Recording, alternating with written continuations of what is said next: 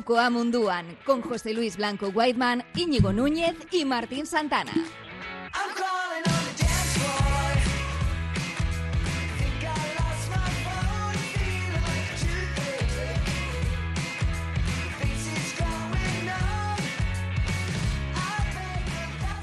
Gabón, buenas noches, bienvenidos de vuelta a Iruko Amunduan. Volvemos en este 2022, volvemos con este podcast con paraguas de Río Ratia Radio Popular. Y hacemos con otro nuevo invitado, al que ahora presentaremos. Yo primero soy Martín Santana. Aquí debajo de mí tenéis a Íñigo Núñez, muy buenas. Buenas Martín, ¿qué tal estamos? De vuelta, ¿eh? Tras las navidades. Con ganas, ¿eh? Feliz año, usted Berrión. Feliz. Eso es, hasta eh, está la pregunta, ¿no? ¿Hasta, ¿Hasta qué día se dice lo de feliz año? Ya, Esto dura, Esta- esta- dura esta- para siempre. Este año, ¿no? además, que a, a trabajar hemos vuelto algunos un poco más tarde, tienes dudas ya hasta, hasta mitad de mes y sigues diciéndolo. y ¿Cuándo te sientes mal? ¿Cuándo te sientes raro? Pero bueno, de momento lo seguimos diciendo. Urte Berrión, Whiteman, José Luis Blanco. ¿Qué pasa, chicos? Aquí andamos. Eh, hombre, yo creo que os he visto a los dos, o sea Es que. verdad, nos hemos visto. Que nada, que, que seguimos, sí. Venga. Bueno, y nuestro invitado de hoy, ¿Qué que es, tarde? ¿Qué es tarde? que es el que tengo aquí a, a mi derecha. Íñigo, voy a dejar que le presentes tú, porque además hemos tenido la suerte que nos lo has traído. Y me gusta mucho porque hemos traído hoy- a alguien hacia mi lado. Hoy vamos a hablar de NBA un poquito más de lo habitual. Entonces, por eso ese gustillo también de que le presentes tú. Pues sí, eh, bueno, ahí que día lo conocerán muchos aficionados al básquet de, aquí de Vizcaya por, su faceta de jugador, por supuesto, porque ha sido jugador de Loyola Indauchu, de Unamuno, también de Santurchi, eh, bueno, y también tuvo experiencias fuera jugando, pero es que además, pues contamos con él en el día de hoy fundamentalmente por su experiencia que ha vivido este pasado año en el extranjero y concretamente en Estados Unidos y en la ciudad de San Antonio, donde ha tenido incluso la posibilidad de trabajar con los Spurs.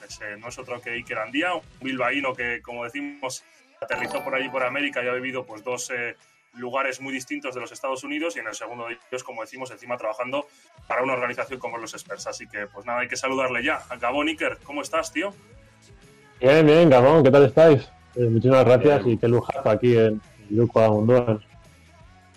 Sí, de, de mundo en mundo. A ver, sé que Martín quiere empezar a, a meterte caña, pero mira, yo como tuve la suerte de trabajar contigo personalmente, a mí me hace, me hace mucha ilusión eh, volver a reencontrarnos y, y saber que estás de vuelta, saber que, que has estado formándote, que, que para mí es lo, lo más importante. Cuando alguien encuentra, decir, acomodo, ¿no? Mentalmente dice, ¿qué hago?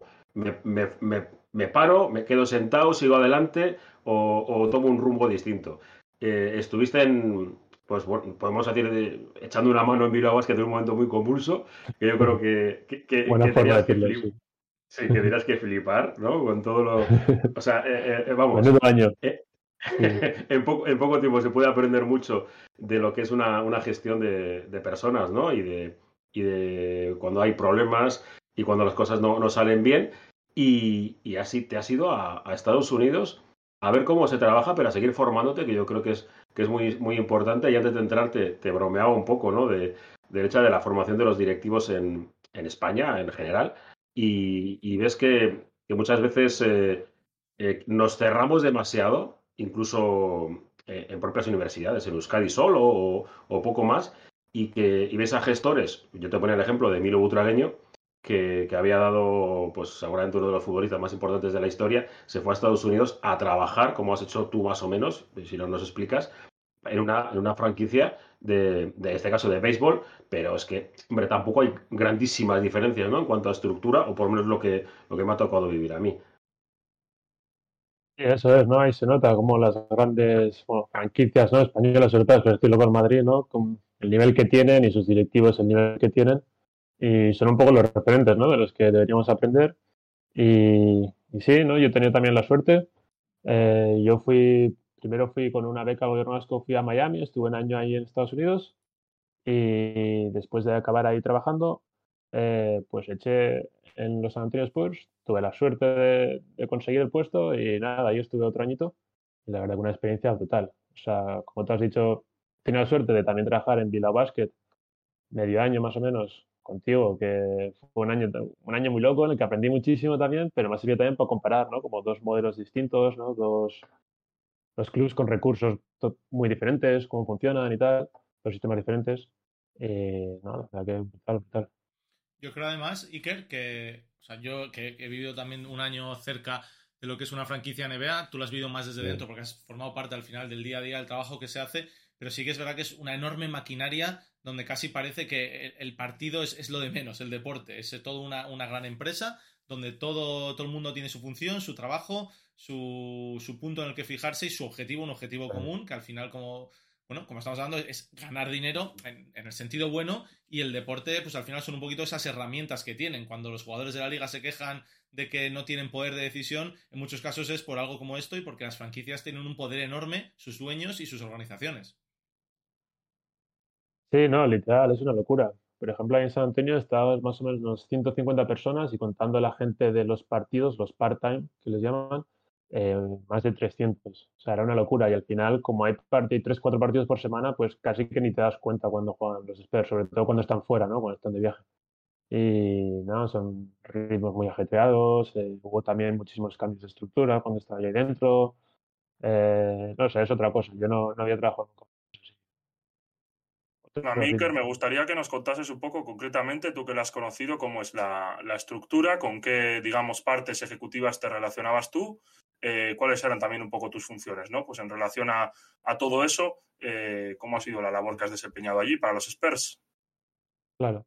Bueno, para empezar, eh, quiero decir, los Spurs tienen los San Antonio Spurs, tienen los Austin Spurs, que es el equipo de la G League, que lo tienen en Austin porque, bueno, está como una hora, hora y media de San Antonio y es como un mercado clave para ellos, un mercado que está haciendo mucho y quieren, les interesa tener un equipo ahí. Luego tienen el San Antonio Fútbol Club, que es un equipo de soccer, ¿no? Del fútbol de aquí, toda la vida.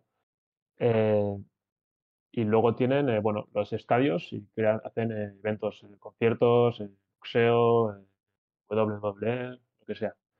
Y bueno, yo un poco fui, bueno, la cosa es que hasta el 2019 la NBA como liga, como organización, regulaba todos los contratos internacionales que hacían, ¿vale? Como una unidad. Y desde 2019 hasta ahora dio libertad a los equipos, a cada uno, a realizar tres contratos individuales fuera de Estados Unidos y Canadá. Eh, entonces los Spurs, pues bueno, un poco por, por, la cultura mexicana que tienen, por estar cerca de la frontera y tal, les interesaba mucho México y el mercado hispano también. Nobili también ha tenido, tenido mucho que ver en eso. Y, y nada, un poco por mi perfil, ¿no? Por el español y tal, pues yo fui, eh, fui ahí y, y nada, lo que hacía era investigar y planificar pues un poco la expansión de marca que, que querían hacer ellos en territorio mexicano. Eh, luego hacía análisis de mercados, ¿no? De, de, hábitos de consumo, de ocio, de cómo consumían el, el deporte allá, ¿no? Un poco para, dar pie a, a, los siguientes pasos. Y, bueno, al final los controles internacionales que más dinero mueven pues son los de patrocinio, ¿no? Entonces, la mayoría del tiempo pues lo ocupan los patrocinios. Eh, y bueno, eh, por ejemplo, conseguimos, conseguimos tener algunos, ¿sabes? Conseguimos el primer contrato que se ha hecho en la NBA que ha sido 100% internacional, que era con una fintech, una banca online que, de México. Y, nada, creamos unos campus, eh, creamos una, una especie de miniserie con Fabricio Berto, o sea, son como muy, muy imaginativos ahí. Y todo, todo se, se, se acaba en México, por ejemplo. Si tú estás en San Antonio, ni te enterabas de que habían cerrado el contrato porque tú no ibas a ningún cartel ni nada del estadio. Era todo en México. Por ejemplo, en eso fuimos los pioneros. Y sí, y bueno, eh, también yo aprovechaba para ir de voluntario, ¿no? Tanto en la, rama benéfica que tienes, se llama Gift, eh, en cualquier evento que había yo, pues poco pues para aprender, ¿no? Me iba con ellos. Luego tenían otra rama que se dedicaba a organizar torneos para chavales, campus, clinics también, ahí voluntario mucho. Eh, luego tiene un sistema que se llama el Shadowing, que no sé aquí si se usa tanto, que es como eh, contactas con alguien de otro departamento y esa semana trabajas con él, un poco de fondo, ¿no? Un poco viendo lo que hace, estás en las reuniones con todo ese departamento, pero un poco observando, ¿no? Y yo hice eso prácticamente con todos los, los departamentos de, y ahí es muy normal. Y, y nada, o sea, quiero decir, en una empresa sí te, dan la oportunidad, de tienes las herramientas para crecer muchísimo. Yo lo que veo realmente de esto que nos cuenta Iker es justo un poco lo que decíamos. Eh, ha estado un par de minutos hablando y no se ha nombrado a la plantilla de los San Antonio Spurs, no se ha nombrado el día a día de la NBA como los partidos y es por eso que decimos, la estructura es tan grande que al final tienes mucho más de lo que es el día a día de, de la NBA como competición. Sí, eso es. Luego hay prácticas que por ejemplo, estaba muy separado el, eh, Business Operation, que le llaman, la parte de negocios, y el Sports Operation, ¿no? que es la parte de los jugadores, el cuerpo de Hay otras franquicias que está más mezclado todo, pero sí que es verdad que las oficinas estaban ahí en el AT&T Center, entonces era posible encontrarte con los jugadores y tal, tal. Por ejemplo, uno, la primera semana que fui me encontré con Archie Buford, no sé si lo conocéis.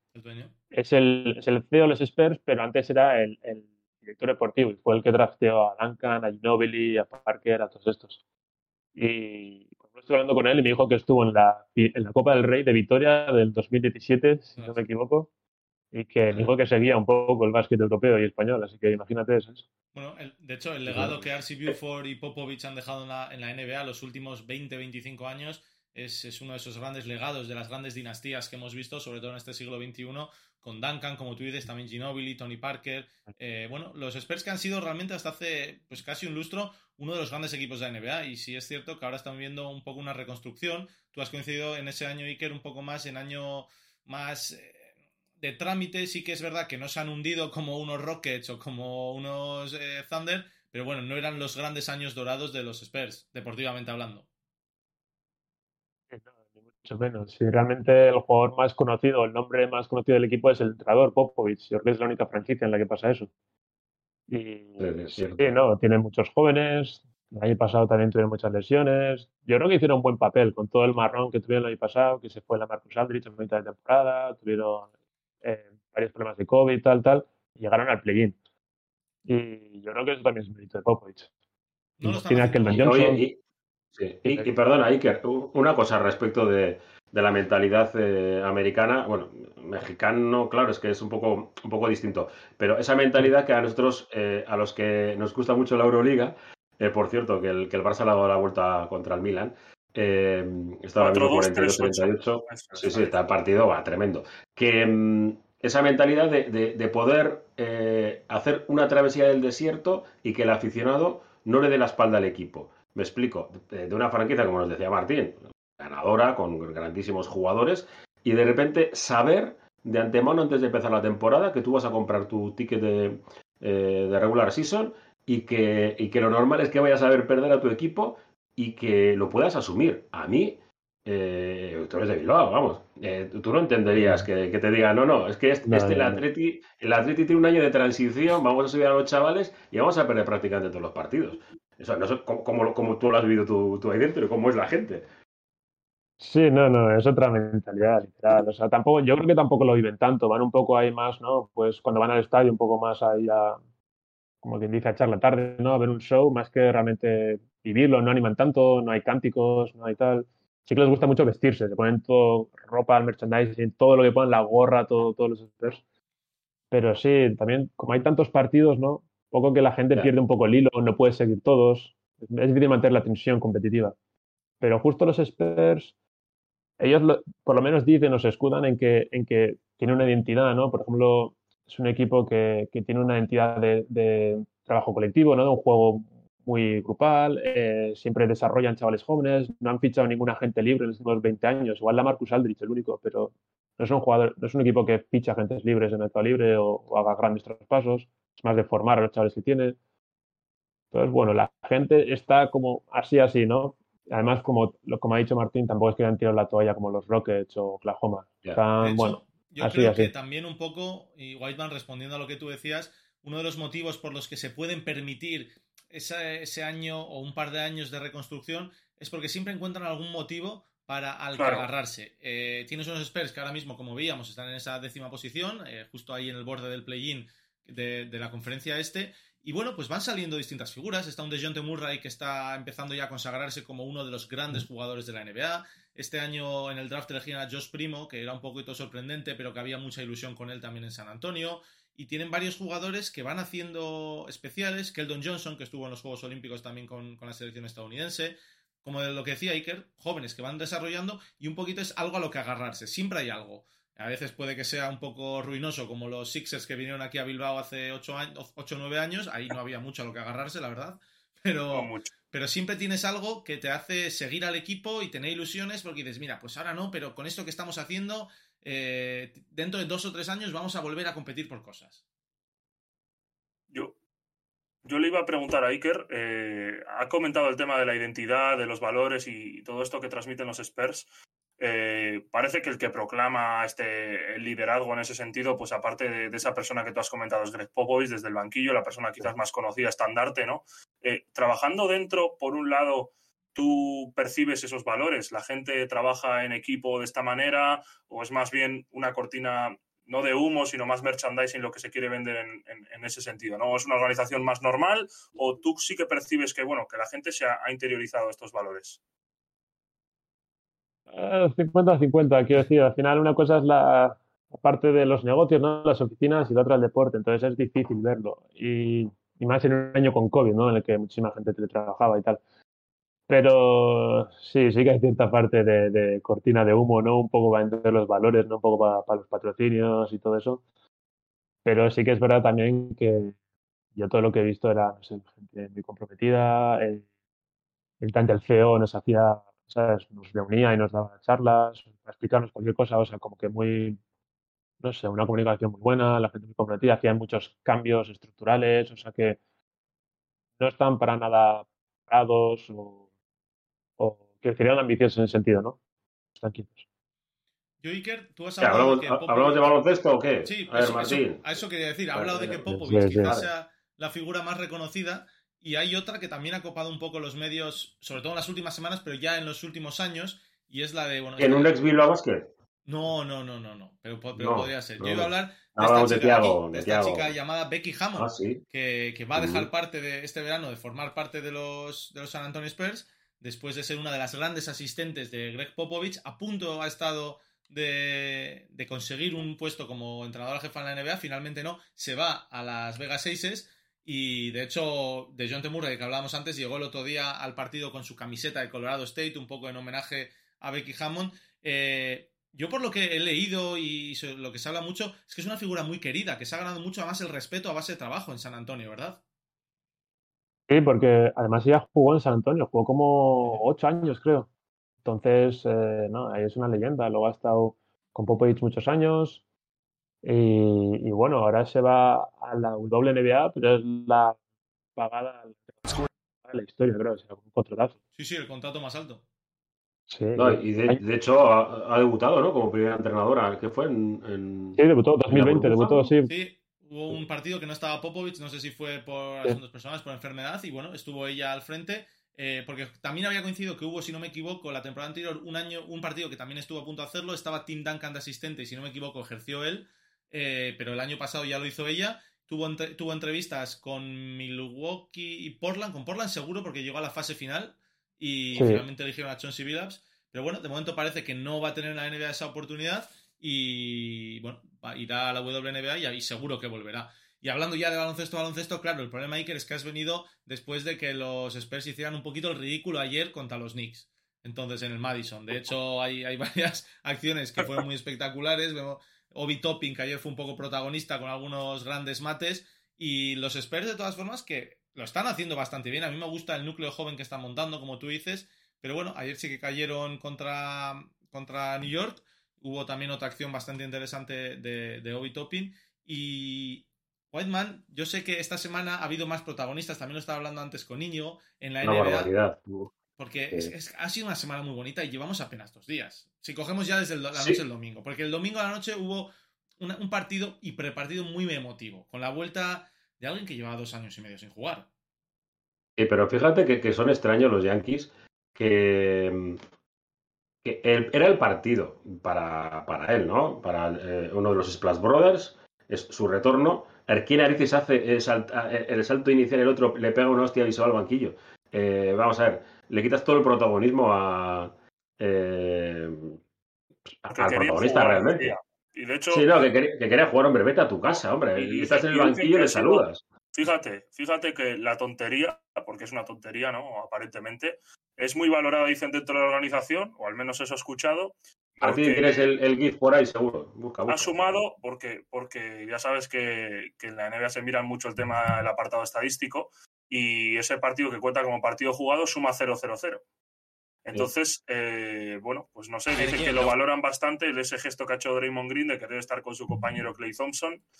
bueno, yo pienso como tú, Whiteman. A mí me parece una Aquí estamos tontería. viendo Yo también, cómo ¿eh? salía también. directamente, iba a buscar al otro y dice, no, no, que yo me lesioné el calentamiento. ¡Ey! ¡Falta! Sí. Ya está, Están ya todos está. avisados, todos avisados, eh, vas, Esto haces la falta y, y- y te vas. Me recuerda mucho a una Eh. acción que además tenía como protagonista a los Spurs, que es cuando todo el mundo le hacía el hack a Shaq. Popovich, a- justo en la primera jugada de un partido, mandó a hacerle Eh. un hack y, y Shaq estaba con una cara de pero ya, y Popovich le miraba riéndose. Pues pa- es una acción muy Eh. parecida. Sí, pero hombre, yo, yo digo que, que en este caso estamos esperando. eh, ¿Cuánto tiempo ha estado fuera, por cierto? Dos Eh, años y medio. Su último encuentro fue en el cuarto partido de las finales de la NBA contra Toronto. Estaba yo en el pabellón cuando se lesionó ese, ese día y cayó- se lesionó del cruzado. Jugó un par de minutos más, acabó yéndose en muletas esa noche y eh, se recuperó del todo. Y apenas unas semanas antes de volver, el año pasado, se rompió el Aquiles. O sea, realmente ha encadenado dos de las 950 peores días. lesiones que puede haber en el baloncesto en dos años y medio. es una- Ah, que de una locos, ¿eh? barbaridad. 950 días sin jugar Locura. y bueno, volver de esa manera, ¿no? Que volvió con el con el El gatillo mate. ya a punto de apretar, vamos, tenía claro que Y un su show, O sea, y, ese y era un- su y un día, mate, o sea, sí, sí, sí, efectivamente. un, un pavo que, que tiene la rodilla destrozada y, y el Aquiles. o sea, dice, y de primeras vas, vas a, a- a tratar de, de reventar el aro. No, a reventarlo porque, porque lo revientas. Y un poco bueno, pues que- habrá que ver. Y que justo la vuelta de alguien como Clay es una de esas historias que vende tanto la NBA, de la que se nutre, de hecho, la competición, yo creo. Sí, sí, ¿no? La narrativa, ¿no? Que les encanta vender. Eso es. Al final, pues, los dueños de E ESPN, que son los que transmiten la NBA, son Disney. Entonces, bueno, ellos saben más que nadie de todo eso. Pero bueno. Y sí, no, Oye, es que- Iker, nosotros, eh, que me gustaría conocer tu opinión, porque nosotros eh, hemos estado valorando un poco que, claro, que, que, claro, Golden State ha funcionado tan bien sin, sin Clay Thompson, que, claro, tú ahora metes en, en un ecosistema que funciona perfectamente y, y metes otro gallo, porque este no es un jugador de, vamos, de, de- de periferia, ni mucho menos, es un gallito. Esto puede cambiar un poco las tornas y ver que, que ahora mismo el equipo de la Bahía pueda, eh, no sé si tratar de encontrar otro camino o, o- o- o- o tú eres de los que, hombre, si es bueno, es bueno, o sea, y te va a aportar. Claro, yo entiendo tu teoría, pero es un tío que ya estaba en el equipo, ¿no? Es un tío que a muchos ya los conoce, no es que sea un fichaje. Y además es un tío que, que apenas amasa balón, ¿no? Es un tío de catch and shoot, de defensa, es un tío con el que debería ser muy fácil jugar. Entonces yo creo que no, no debería haber ningún problema. Clay en Thompson ese bando. metió 60 puntos con 4 botes en un partido. O sea, es un poquito Sí, la sí. definición del poco balón que necesita y ese, ese encuentro espectacular con 39 puntos. Bueno, eh, eso en mi pueblo se llamaba chupón, ¿eh? Pero bueno, oye, o sea, aquí ya sé que, que son especialistas, que me parece muy bien, oye. Mira, nos dicen por el chat, nos dicen que luego, luego que está como más caso. fuerte, ¿no? Nos dice Sí. Asier que, que tú, su compañero en el pasado en Warriors, Livingston, Sean Livingston, tuvo una historia similar. Sí, también volvió de una lesión, de una lesión muy dura y bueno, volvió muy bien. De hecho, fue bastante clave en algunos de, de ese- Claro. esos títulos de, de la dinastía Warriors. Y Quieres decir eso, eh, de, de Rose también, ¿no? En- Con, Sí, sí. con Bulls. Rose, O sea, una historia. Pero no volvió al mismo nivel. no- No no- volvió al no, mismo pero- nivel. Veremos, pero veremos si tenido- Thompson es capaz. Pero lo de Rose, desde luego que al mismo nivel físico, sobre todo, nunca estuvo. Y, Ni- Mira, Ni parecido. me viene genial lo de Rose para hilar con lo siguiente de lo que quería hablar, porque ha habido una acción hace un par de noches en la NBA, un- una acción defensiva, que mucha gente dice que le recuerda al mejor Rose, a ese Rose de 2010-2011. Eh, la verdad que os guste o no la NBA, es imposible que no la hayáis visto, porque ha estado en todas las redes sociales. Es este tapón que estamos, que estamos viendo aquí ahora. Y de, de moro. Eh, Whiteman, luego me podéis decir que la regular season no sé qué, pero claro, ves píldoras así y bueno, este, perdón, esta, esta primera acción era la liup simplemente. Y después, Sí. sobre todo, me refiero Sí. al tapón que hace a la contra a, dos manos. A dos manos. tablero. Sí, sí. Martín, una- Martín, ¿puedes volver a poner el principio del vídeo, por favor? El principio. Ahí, cuando se le ve a, Le- a Le- a Lebron marcharse aburrido de defender, que todavía sigue por allí. Eso no quiero. Eso- ver. Pero vamos a ver el tapón, que es lo que estamos viendo ahora. Sí, sí, total. Bueno, pero el tapón es increíble. Yo, por lo menos barbaridad. particularmente, es la mejor acción de tapón, digamos, de ayuda, ¿no? En, en- en situación de ayuda que he visto en mi vida. Igual en, en duelos, en duelos Bueno, de Lebron- otro, Lebron- quizá puede haber alguno, pero esto es LeBron en, con, con Cleveland hizo una parecida. ¿eh? Sí, hecho, el- Claro, hay, hay una muy parecida de Lebron, Ah, hay hay una muy similar de Kenneth Farid, también hace 4 o 5 años, Bien. que agarra el balón a dos manos y de, de hecho se lo queda. Una de Jordan. Y haciendo el Wizards. ridículo Moscú ahora. Este. Sí, sí, sí. Y bueno, pues mira, es que la palabra que decía Iker, la, la narrativa, pues cómo vende también que ya Morant haga algo así, puedes vivir de highlights y, pequeñas píldoras de esto durante una semana si eres los Grizzlies. Sí, es eso. Increíble. Pero por eso. Yo, yo, cuando compraba tickets, muchas veces me basaba en contra quién juegan. Decía, mira, voy a ver a Jamoran, voy a ver a Luca, voy a ver a tal. Y eso también, también es un incentivo, ¿no? Ver a las estrellas rivales. Sobre todo durante la temporada regular, que, son, como decimos siempre, esos 82 entrenamientos, que los llamamos ya, antes de, los playoffs, pues al final jugadas como esta de, de Jamoran, que por cierto, Íñigo, tú me pedías ese, pequeño clip de LeBron marchándose. Hay otro mejor que he visto, que es en el último cuarto del partido de ayer. A LeBron le, le dan la estadística de cómo va el partido y Westbrook ve que LeBron tiene la estadística y dice, uy, yo me voy porque como vea, como vea mis números, me va a echar del equipo. Como, como, como, ve aquí todos los balones que he tirado a la grada, ¿no? Y le he pegado allí a un, a un espectador, me va a decir que me marche, pero inmediatamente. Sí, sí, desde luego, desde luego. ¿Cómo disfruta ah, de los Lakers, eh? ¿Quién es de los Lakers? Digo, ¿cómo disfrutas tú con, los Lakers este año? Ah, vale, vale, sí, sí, yo disfruto muchísimo. Es que yo soy anti-Laker. Eh, así de ya, ya, no, cuenta ya. Sí, no, no puedo, no, puedo con ellos. Y encima me van pasando que, me van robando jugadores eh, a los que yo quiero durante toda, la, toda su vida deportiva. ¿A quién? ¿A quién van llevando?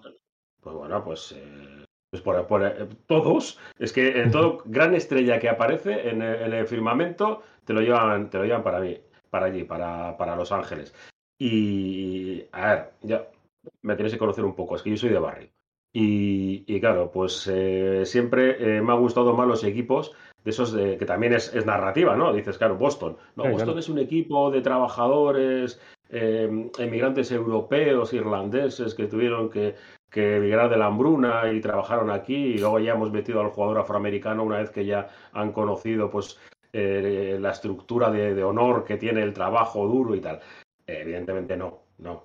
ahora mismo Boston es igual que cualquier otro equipo de, la NBA, así de claro. Pero bueno, pero durante décadas, cuando yo era joven, eh, nos vendían eso, el glamour de los, de Los Ángeles Lakers y eh, pues la mayoría de los equipos de la zona centro de, Estados Unidos y, el este, que eran trabajadores. Y los Lakers pues eran pues eh, las cheerleaders y Boston era el equipo que había una normativa en la NBA que decía que había que, que tener espectáculo en el descanso y lo que hacías, seguramente tú, Iker, eh, la respuesta por parte de la franquicia era Boston, eh, espectáculo del descanso, dejar el balón en el centro de la pista. Era el resumen. Pero eso no sé yo, no sé yo si vende mucho, ¿eh? Pero bueno, el campo de Boston se llenaba. El Garden, Mira, hoy para que no me digas, te, te traigo también un clip de los Celtics, porque ayer forzaron la, prórroga precisamente con esta canasta de, Jason Tatum, que había hecho un partido horrible, por cierto, hasta ese momento, pero recibió y en esa defensa casi de, dos hombres anotó pues prácticamente sobre la bocina, forzó la prórroga, Boston acabó ganando contra Indiana y unos Celtics que no están teniendo su mejor año, pese a todo. Eh, de hecho, déjame mirar ahora mismo rápido la clasificación, pero están, correcto, están en la décima posición con, apenas 20 triunfos en un este que está más, más, duro que nunca. Ya hemos hablado un poco durante el año de la de equipos que hay fuera, o sea, Atlanta, los Knicks, Boston, Wizards, eh, Indiana, todos equipos. Eh, déjame hacer una cosa, eh, Iker, eh, ya me vas a conocer, o sea, yo soy así, el guion y estas cosas me has dicho Twitch, tú a tu bola, lo del pi y lo meten después. Y claro, esto es baloncesto. ¿Lo veis? Está aquí un librito, ¿eh?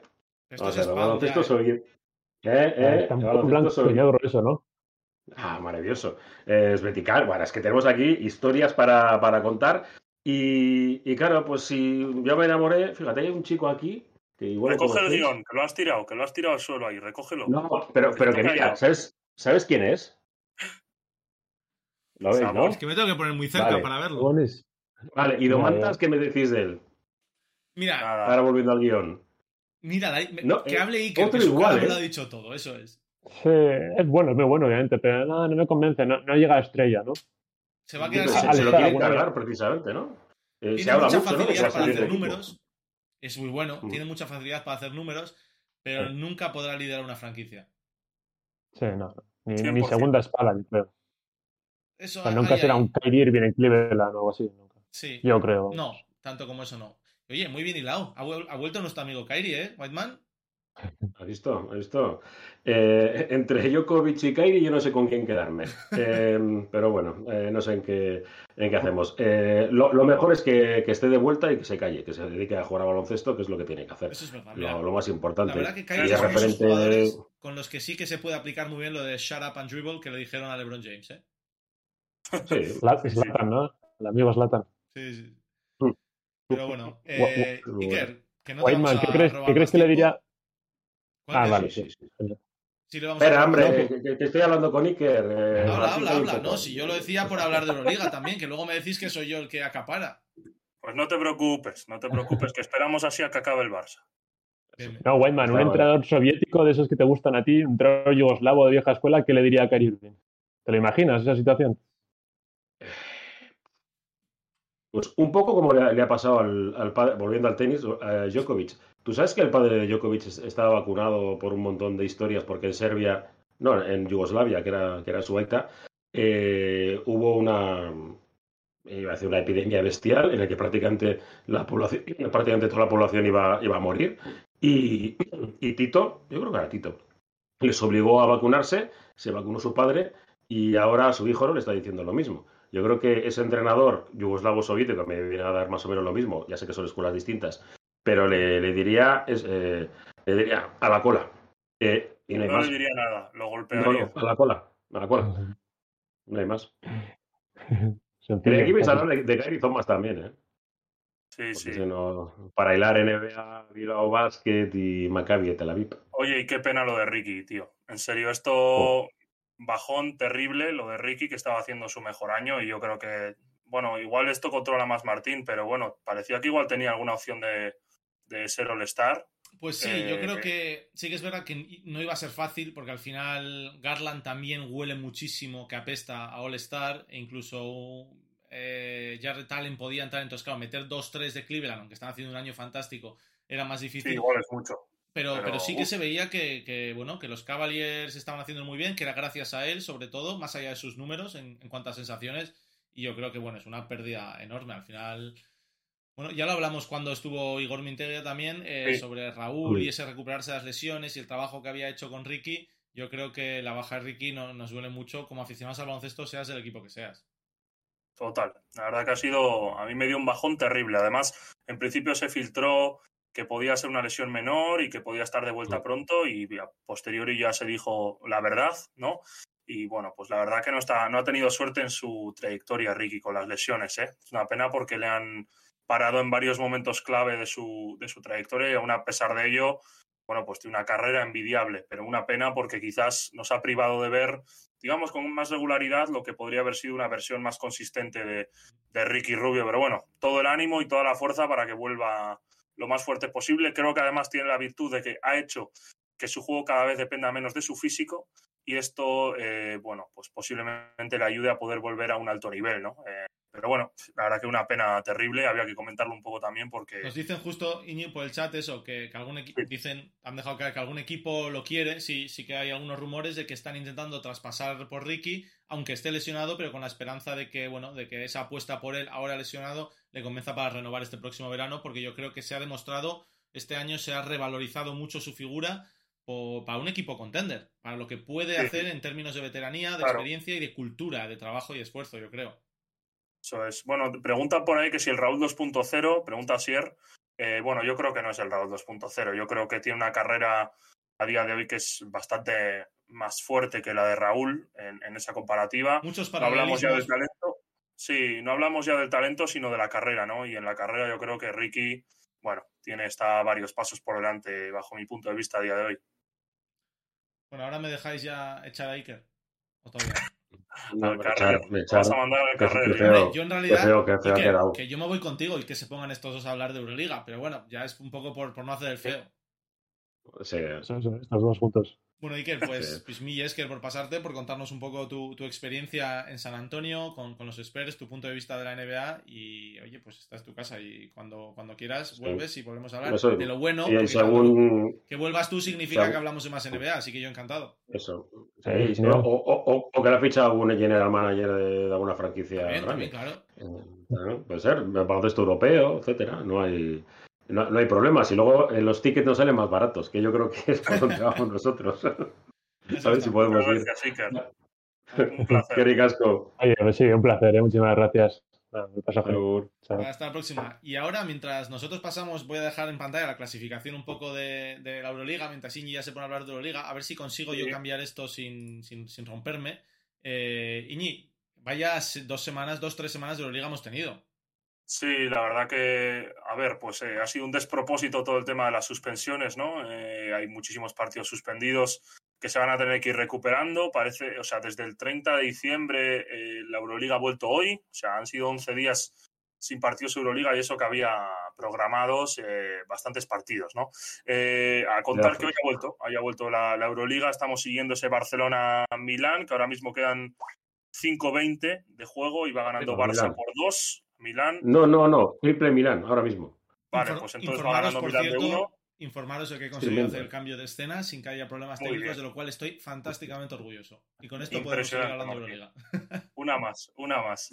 Eh, nada, decía que bueno, que está jugando Milán y Barça, que son dos de los grandes contenders al título. Partidazo, va ganando ahora de uno Milán. Empezó muy bien Milán, después ha remontado un poco Barça. Eh, bueno, hoy también ha jugado Bayer contra Zalgiris. eh, Se ha impuesto el equipo de Andrea Trinchieri por 74 a 65 y ha ganado Fenerbahce, que perdió en el último partido de, bueno, antes del parón a Nando de Colo y a Vesely por lesiones. Y bueno, eh, se ha recompuesto para ganarle a Olympiacos que ya veníamos diciendo que estaba en una gran forma por 94-80.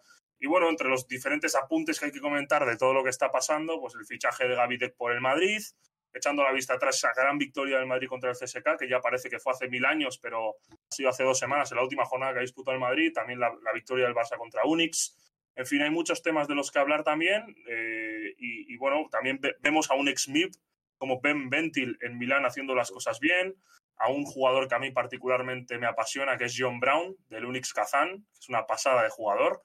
Eh, y bueno, pues de, de estos temas hay que hablar un poco. Whiteman, ¿cómo estás viendo el partido del Barça-Milán? Ahora mismo tiempo muerto Milán, cuatro arriba Barça. Cuatro. Sí, cuatro arriba Ha Barça. tenido ahí y el tercer cuarto del Barça ha sido espectacular. Sí, sí, el tercer cuarto, porque hasta ese momento ah, hemos tenido la técnica de siempre ahí, así que vicios, pues lo, lo habitual, ¿no? Para tratar de, de cambiar el rumbo del partido. Bueno, ahora con la conversación tampoco he estado muy, muy, muy centrado en el partido, pero el Barça ha tenido una, ha llegado, a- yo creo que ganaba por nueve. Una Sí, cosa sí, así. sí, Y ha ido perdiendo de la ocho. Y un Kyle Kuric enchufadísimo, que apenas ha fallado un triple y un tiro libre, está ya con 26 de valoración, ¿eh? Eh, muy enchufado. al- siempre se enciende mucho en Euroliga. El año pasado tuvo unos porcentajes de triple obscenos, si no me equivoco, en la competición europea, cercanos al 50%. Era el mejor triplista casi de la competición. Se han sido él y Jokubaitis, ¿eh? los que le han hecho volver al Barça. También un poco la Provítola, también Mirotic. eh, Mm. Pero bueno, es- son los principales artífices de la vuelta. Se ha puesto muy físico, se ha encendido muchísimo el Barça en el tercer cuarto. Ahora parecía que a través de Delaney, de Delaney volvía un poquito Milán. Pero bueno, eh, por el momento sostiene mandando ahí el Barça a esos tres puntos de distancia. Bueno, hablando del Barça, que, que nos ha ofrecido dos caras muy distintas en los últimos dos partidos de la temporada, exceptuando el de Milán. Ganarle a Nunes Kazán en un partidazo, posiblemente al equipo más en forma de la temporada, y por contra, perder en Vitoria prácticamente sin competir absolutamente nada, ¿no? Eh, ante el equipo de, de Neven Espagia. Eh, parece que la versión de hoy, que ya va recuperando un poquito el Barça a ritmo, perdió el otro día contra Manresa también el palo, pero la versión de hoy se acerca un poquito más a, a la de Unix Kazán. ¿eh? Eh, Mm. el equipo, la verdad que cuando tiene piezas y ahora está volviendo a recuperar piezas como Cory Higgins, vaya tapón le acaba de meter Mirotic a Nicolo Meli a todo esto. Cuando- Sí, sí, pero, pero, el, pero el Checho ha, meti- ha metido un triple, ¿eh? O sea, que Chacho. 6-3-6-2 y, y Dos veremos a ver. Y luego el físico de, de NBA, Ventil ¿eh? Yo, por dejarlo Sí, caer, sí. dos tíos que han jugado en la NBA. El taponado y el taponador. y, Sí, que sí, sí. fue el primer jugador de su país. eh, Ventil es de. Ay, se me ha ido el, el país. Uf. Bueno, el ¿Quién? primer eh, africano. Ben, Ben Ventil. Ventil. Ah, Eh, es el primero de su país que ha jugado en la, en la NBA, que jugó poco. Y, y bueno, otro triple. Toma, le ha dado la vuelta. 3-15 todavía queda Sí. del el partido. Delaney anota de 3, 6-3, 6-5. Y bueno, pues el ex del Barça, partidazo. Malcolm Delaney, ¿eh? Sí. a un nivel a un nivel de, de uno por uno y de lanzamiento sobre bote increíble, la verdad. 9-18 Delaney- sobre es todo- el parcial de este, de este cuarto cuarto, de momento para, para el Milán. Por cierto, que hablabas de, de John Brown y de, de Lunis Kazán, eh, Íñigo, que uno de esos jugadores que te gusta mucho, y que hizo un auténtico partidazo justo para cerrar el año contra, contra Efes. Sí, mira, este Pedro Martínez lo definía muy bien en Twitter, ¿no? Eh, que es un jugador que sabe hacer bastante, que sabe hacer unas cuantas cosas y que las repite constantemente. Es decir, que no se sale mucho del guion de lo que tiene que hacer. Eh, principalmente es un muy buen defensor, usa muy bien las manos, muy agresivo, intenso todo el rato. Y diríamos que es una versión, por acercarlo a los seguidores de la Liga Andesa, una versión mejorada, quizás con, más, con algo más de calidad, de Chima Moneke, ¿no? Un poco más eh, bueno, pues más fino, con un poquito más de lanzamiento perimetral. Quizás Monek es algo más agresivo, más, eh, más físico, un pelín más físico quizás que John Brown, pero bueno, eh, la verdad que, es un jugador que es pegamento para todos los equipos, que ha encontrado su, escenario y su contexto en Kazán y que lo está haciendo increíble. O sea, está espectacular el tío, aportando un nivel defensivo, como decimos, al Unix eh, brillante, metiéndole muchísima intensidad y aparte, bueno, pues en ataque anotando un poquito desde el perímetro, que, que era lo que le hacía falta, porque jugando penetraciones, continuaciones por encima del aro, es un jugador muy fiable y para mí es la razón principal junto a Lorenzo Brown de que Unix Kazan esté haciéndolo también. ¿eh? Unix que perdió en el Palau, a punto estuvo de ganar, a puntito. De hecho, bueno, es una falta ahí eh, bastante discutible señalada sobre Yekiri a Mirotic. Bueno, por no decir que no es directamente, que sí es algo falta, falta de ataque. discutible sobre Mirotic? No me lo creo. Sí, sí, sí. Dos tiros libres, ya sabes. Pues y, y bueno, pues eh, luego además, después de perder en el Palau, se recompone y le gana a Efes, ¿no? Que eso todos los temas a tratar. Efes que no termina de arrancar, porque los campeones no están siendo capaces de recuperar su nivel, eh, ni habiendo fichado un jugador turco importante como es Gunther, ni, bueno, que este acaba de llegar, ni con el Aya Bryant, ¿no? En la rotación. No sé, cómo, no sé si pensáis vosotros que va a volver a llegar en buen estado de forma al momento importante de la temporada de FS, ¿eh? porque yo creo... este año está generando muchas dudas, ¿eh? más dudas que el año pasado. Creo que FS llegaba después de haber ganado esa, esa Final Four ante el Barcelona el año pasado eh, con expectativas muy altas. Hubo muchos rumores durante el verano de que Misic podía salir a la NBA. Finalmente se le firmaba ese contratazo.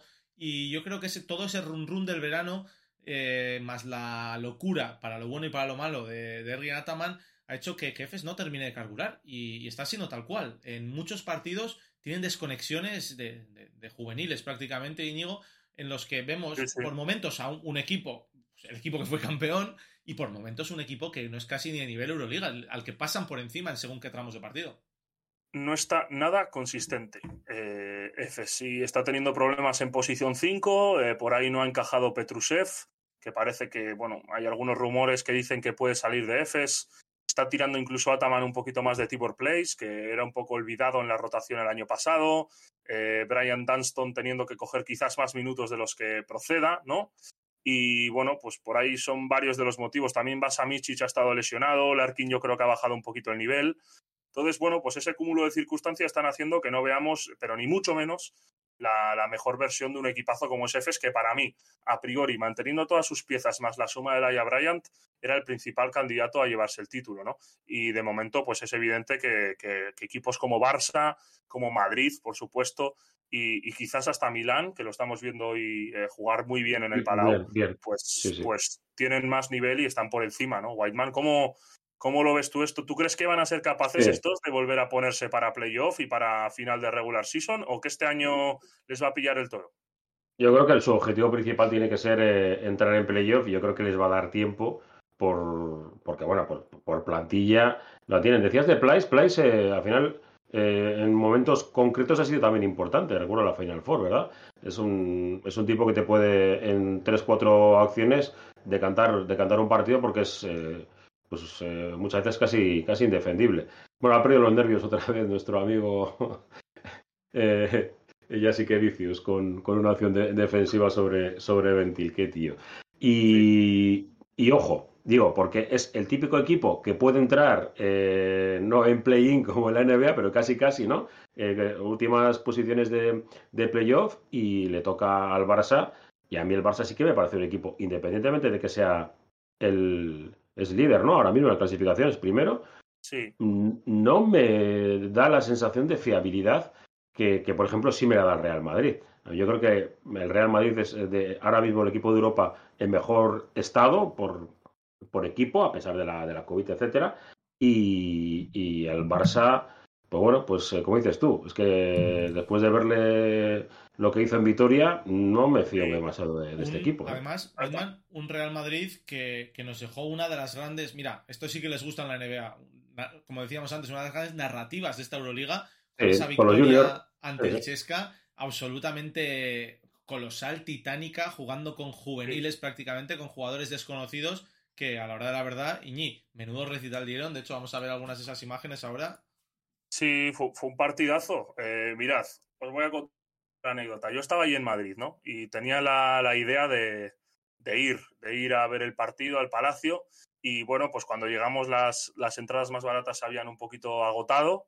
Y bueno, pues eh, en vista, vista un poco la situación en la que estaba el Madrid y bueno, pues poco que, los precios están un poquito por encima de, lo, de, nuestro nivel adquisitivo, pues decidimos al final no entrar. Eh, y fíjate, macho, pues igual lo hubiese pagado, ¿eh? Lo hubiese pagado porque vaya partido. Eh, realmente Había un rubio con el número 7 que, que, daba un poco de déjà vu, ¿eh? Sí, bueno, este Urban Klatzbar, el jugador esloveno, eh, bueno, pues además pequeñito y parecido físicamente a Juan Núñez, ¿no? Que a mí me pasó que cuando les vimos en, la Junior los confundía al principio, después ya no, ¿no? Rápidamente se le ve que uno es diestro, otro es zurdo. Buen jugador, Urban Klatzbar, pero bueno, yo creo que realmente estuvo un poco sobredimensionada su aportación. Es muy, muy bueno, creo que va a ser profesional, por supuesto. Quiero decir que no creo que vaya a tener un rol importante ¿no? en lo que queda de temporada en el Madrid y más visto el fichaje de Gaby de que es que qué plantilla el Madrid. Si tiene 15 jugadores de máximo nivel, va a tener que dejarse investir tres de estos cada día en caso de que tenga algún día todos sanos. Sé que esto también es complejo, pero. Suele, ser difícil, sí. Sí, es, pero es increíble. O sea, por ejemplo, posición 4, Yabusel, que lo ha renovado tres años más el Madrid, por cierto. Otro movimiento. espectacular, ¿eh? Me parece otro movimiento. Del año. Sí, sí, sí. otro movimiento impresionante. Gaby de tres años. Íñigo, eh, tienen, tienen jugadores ya con una, con una edad. ¿eh? Yo creo que está bien empezar a pensar, bueno, ya lleva años, eh, un poco relevo eh, generacional en, varias posiciones. Y bueno, hay jugadores que hasta ahora eran prácticamente que no se, les, no se podía decir ni su nombre como posibilidad de que no vayan a seguir. Pero hombre, Rudy, bueno, pues hay jugadores que, ves que, tienen que dar un paso al lado, ¿no? Y que, bueno, incluso se está nombrando el tema de Juancho, ¿no?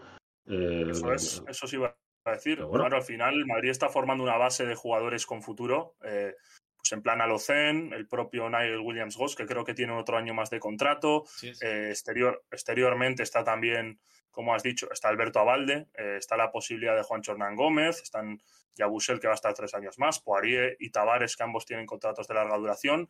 En definitiva, el Madrid está un poco reconstruyendo su proyecto sin dejar de ganar, ¿no? Que esto es lo más, posiblemente lo más complicado. Ahora Gaby Deck también lo ha fichado para tres temporadas. Sigue teniendo jugadores de rol como son Fabián Coser, Adam Hanga, eh, Jeff Taylor. Quizás este suena al que más como posible salida a final de año.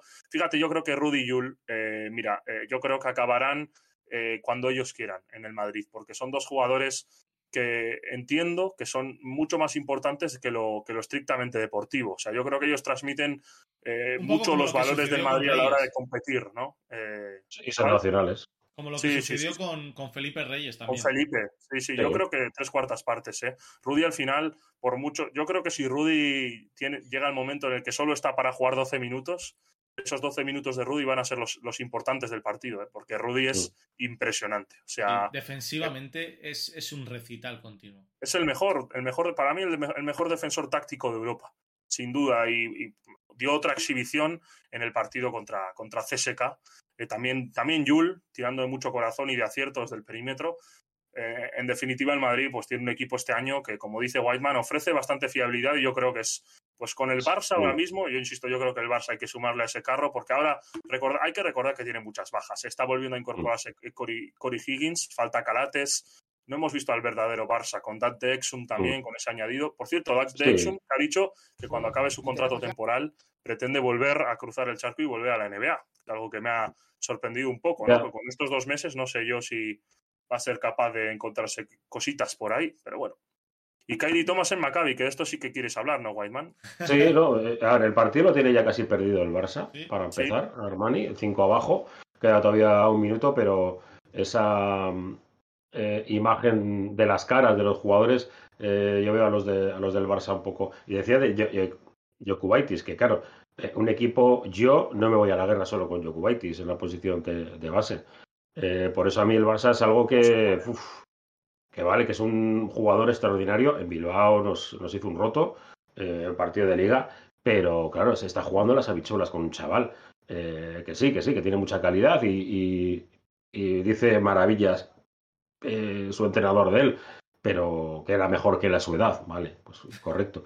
Pero, pero hombre, es el Barça, es el, líder de la, de la Euroliga. Déjame ver este, esta jugada, queda un minuto 10 y con el 6-5-7-0. Eh, bueno, vaya. Hablábamos de, de, Yabusel y Rambo, dos puntitos. nos dice alguien por el chat que English, también English, hablando por el francés que hemos fichado en el Bilbao Basket, es nuestro Yabusel. Y pensar que era un culo gordo en Celtics. Hombre, Whiteman, ya hemos dicho, es el mejor culo gordo que tenemos en España. Sí, sí, es el culo de la CB. O sea, ahora mismo, entre Yabusé y el Inglis, eh, ese partido hay que verlo. Ah, por cierto, ya tenemos fecha, es el día 12 de, abril, que bueno, que estará por aquí en Madrid en, el Vila Arena para los que nos, lo seguís desde, desde Vizcaya. Eh, sí, lo de Kylie Thomas. Eh, a la mañana hemos estado hablando en Iruqua Vizcayan al respecto de, de, cómo una franquicia como es, como es Maccabi, ¿no? que bueno, es más que, como dirán el Barça, ¿no? más que un club, es, es una sensación distinta para, para Israel. Eh, que vengan a por un jugador al que aquí hemos visto un partido, uno, que se lesionó, se lesionó a los siete minutos del segundo, que, que, vale, que tiene pinta de, tiene pinta no, lo sabemos, que, que defiende muy bien, que eh, ha hecho tres partidos ofensivos buenos en su, en su carrera, y, y cómo vienen a fichar a un tío lesionado. Mm, mm, bueno, pues lo tendrían claro, ¿no? El hecho de qué es lo que quiero, qué es lo que me va a dar Kyrie, que es defensa, ¿no? Y, seguramente con, su edad estarán pensando en el futuro. Pero claro, a mí me extraña, ¿no? De que, vengan un, un chaval tan, tan joven que lo saque su representante de, aquí pagando la cláusula de salida para llevárselo lesionado a Israel. Bueno, esto parece que es el movimiento de sustitución de James Nanally, que se ha enfadado con, con Esferópulos han debido tener algún conflicto. Y bueno, pues James Nanally, que en principio partía como especialista defensivo en ese Maccabi, que de hecho eh, fue pieza importantísima del muy buen inicio de los, de los Macabeos, pues parece que va a salir del equipo o ha estado puntualmente apartado y, parece que la solución de Kairi Thomas es la que han, la que han tomado, ¿no? Eh, Kairi Thomas es de Beo, de también, de la agencia que está en boca de todos en estos últimos días por ese movimiento de Paco Olmos desde, desde Breogán a Burgos, dos clubes que, bueno, en los que tienen bastante, sobre todo en Breogán tienen bastante importancia. hablando de Breogán, Íñigo, ojo que, casi se hacen un, Bilbao Basket en Barcelona, estaban con problemas con el, con el reloj de posesión, pero finalmente el balón en juego, sí, son algunos de los movimientos que se han hablado mucho. Bueno, ya es que... Otro triple de Kuric, 70-71, falta de 34 ¿eh? segundos. Vaya triple de Kyle Curich. Sí, sí, la verdad. llevamos Meli que le saca 20 centímetros. Llevamos 52 minutos de programa hoy, pero vamos a alargar esto hasta, hasta ver este final agónico, esperando que no haya prórroga, claro, de estos 34. Eso, gente de los derechos, no estamos narrando, ¿eh? No estamos narrando, gente de los derechos de razón. Se puede narrar lo que queramos mientras no se enseñan en imágenes. Eh, creo que no es del todo así, ¿eh? porque la NFL no se puede dar en radio. para, que sepas. La NFL tienen, es, otro rollo. Lo decía antes Iker Andía también cuando hablaba de los Cowboys, ahí un poco por, por línea interna. Eh, esas, experiencias, esas experiencias que han vivido. Creo que vais con un par de segundos de adelanto sobre, sobre mi imagen, así que. Claro, es que, es que yo lo veo en directo. Es lo que, es lo que tiene. Bueno, pues cuatro arriba. Está en el palacio. Eh, ¡Oh, Dios mío! ¡Dios mío! Mirotis de tres. Eh, cinco segundos. 7-3, 7-4. Nos preguntan, por eh, cierto, Íñigo, que, hablemos de las posibilidades de Sornocha en Copa y de cómo va el Santurci, ¿eh? Vamos. Bueno, pues Sornocha, Tenemos una cita, ¿eh? El viernes. Sornocha tiene que ganar mañana eh, contra Básquet Navarra en, en, la REA para certificar su pase ah, y también certificar que va a ser el anfitrión de la Copa en la REA, que me parece espectacular. Este logro es la primera vez en la historia. Con lo que, bueno, pues mañana, que además ha suspendido el partido de Bilbao Basket, todos a la REA, ¿no? A tratar de, ayudar a Sornocha a que, bueno, a que logre ese sueño verde, que lo están llamando. Y bueno, pues Santurchi, pues sí, no, no, nos, no nos fue mal el otro día. Eh, triplazo de Bingen Pérez, que lo entrevistamos también en Radio Popular, en, en Iruko a Vizcayan. Eh, bueno, eh, espacio los nervios, ¿eh? Los, nervios, que, este chaval que tiene, tiene sangre o, o tiene horchata. Espera hasta el último instante. Es muy clutch, es muy clutch, Bingen, es muy clutch. Triplazo y bueno, pues eh, nos llevamos la victoria ahí contra el otro equipo, que contra Vasconia B, que además era el colíder de la competición junto a nosotros, con lo cual, pues victoria que por partida doble, ¿no? De alguna manera. Y, y bueno, además de un representante en el banquillo de básquet élite durante muchos años, como era Ricardo Uriz, en el equipo contrario, bueno, eh, vamos, volvemos un poquito al Palau, ¿no? Canasta, bueno, Whiteman, dale tú, que tienes el directo, macho. bueno, está, Meli con, el segundo tiro libre, el segundo lo ha tirado a fallar, está 7-3-7-5, quedan 3 segundos, el balón para el Barça, ojo lanzamiento de 3, termina, ya, eh, terminó, con victoria del, de Armani eh, Milán, lo cierto que han tenido el Barça la última, el tiro a fallar de Nicola Meri, del de Meli, el segundo tiro libre, se le ha quedado enganchado entre el tablero y, el soporte del aro y se ha, metido para adentro y le ha dado el tiempo suficiente como para poder eh, llegar a, tener un lanzamiento y aún así, un poco precipitado Lapro, me ha parecido. O sea, tenía todavía segundo y medio para acercarse un poco más, ¿eh? Y la provítola, que bueno, es así, ¿no? Te da, te, da y te resta muchas veces. Y, bueno, pues derrota en el Palau y Armani, que bueno, vuelve a, iba sexto, ¿no? En clasificación ahora lo tenemos eh, pues prácticamente quinto, ¿no? Una cosa sí, así. pero la verdad que lo de Armani y ese bajón responde a un mal momento, porque ahí tuvo la lesión de, de Mitoglu, también la lesión de Shavon Shields, eh, que es un jugador que les da muchísima energía que estaba siendo el más destacado de su roster. Entonces ahora parece que, bueno, según vayan recuperando piezas y se vayan aceptando también las nuevas, eh, está Jerian Grant, que está cogiendo cada vez más protagonismo, está eh, el propio Ben Ventil al 4, pues cada vez que yo creo, a la, vez que recuperen un poquito estas piezas, estos jugadores, pues pues posiblemente sean capaces de, de, recuperar un poco el ritmo, porque Maccabi es, o sea, perdón, Milán es uno de los, para mí, de los cuatro mejores equipos de la competición. El año pasado estuvo en Final Four, y creo que este año pueden volver a, reactivar ese mérito, ¿no? Eh, bueno, Barça ha perdido, pero ha estado compitiendo hasta el final y insistimos que tiene muchas bajas. Hoy también le faltaba Dante Exum por motivos de, COVID. Entonces, bueno, eh, ha competido bien y está a punto de llevarse el partido. Así que victoria para Milán. Y como decíamos, pues ahora sí que igual es el momento de echar el cierre, ¿no, Martín? Que nos hemos pasado bastante. te iba a preguntar ya un poco qué, calendario tenemos esta próxima semana de partidos importantes Una locura. Una locura, porque con, tantos eh, partidos, hoy, se ha suspendido un par de ellos. ¿no? Es, difícil seguir lo que es las jornadas. Es muy complicado. Es muy complicado, pero bueno, eh, sí que hay varios, varios partidos que, en principio sí se van a disputar. En principio, eh, bueno, estaba mirando ahora el calendario, pero en principio el, el viernes jugaría Madrid-Basconia, que este en principio está todavía eh, pues pendiente de, bueno, no pendiente de jugarse, sino que al principio nos ha suspendido. Eh, tenemos también un Panathinaikos Maccabi de Tel Aviv, eh, CSK Asvel, Barça Efes, dentro de dos días, pasado mañana, el jueves. Sí que hay varios partidos por ahí, veremos a ver cómo se va sustanciando. Mañana mismo tenemos Panathinaikos CSK también, en fin, partidos hay y parece que vamos a poder recuperar por fin la costumbre de, de ver un poquito de Euroliga entre semana y de ver a los mejores del básquet europeo por Dazón, ¿no? que, teníamos ganas y que hemos pasado unas últimas semanas que querías ver algo y no lo veías. Yo creo que el partido entre Manresa y Madrid de ACB nos lo tragamos creo que todos, porque eh, solo por ver algo, ¿no? Por ver algo, sí, ese, un poquito, esa pequeña dosis de baloncesto que queríamos. Chicos, pues nos hemos ido. Un segundo. Whiteman, mira, nos dicen, perdón, has dicho que el Bilbao Basket de abril no va a ser el 23 de enero y va a ser en abril, correcto, el 12 de abril. Hoy han anunciado esa nueva fecha. Eh, bueno, que de aquí a abril lo que puede pasar lo pueden cambiar cuatro veces. Sí, por eso. No, que, mañana había partido de Bilbao Basket y no hay. Que Unicaja tiene positivos. Y, que bueno, Bilbao Basket juega el sábado en la cancha del Obradoiro, que hoy ha detectado un positivo.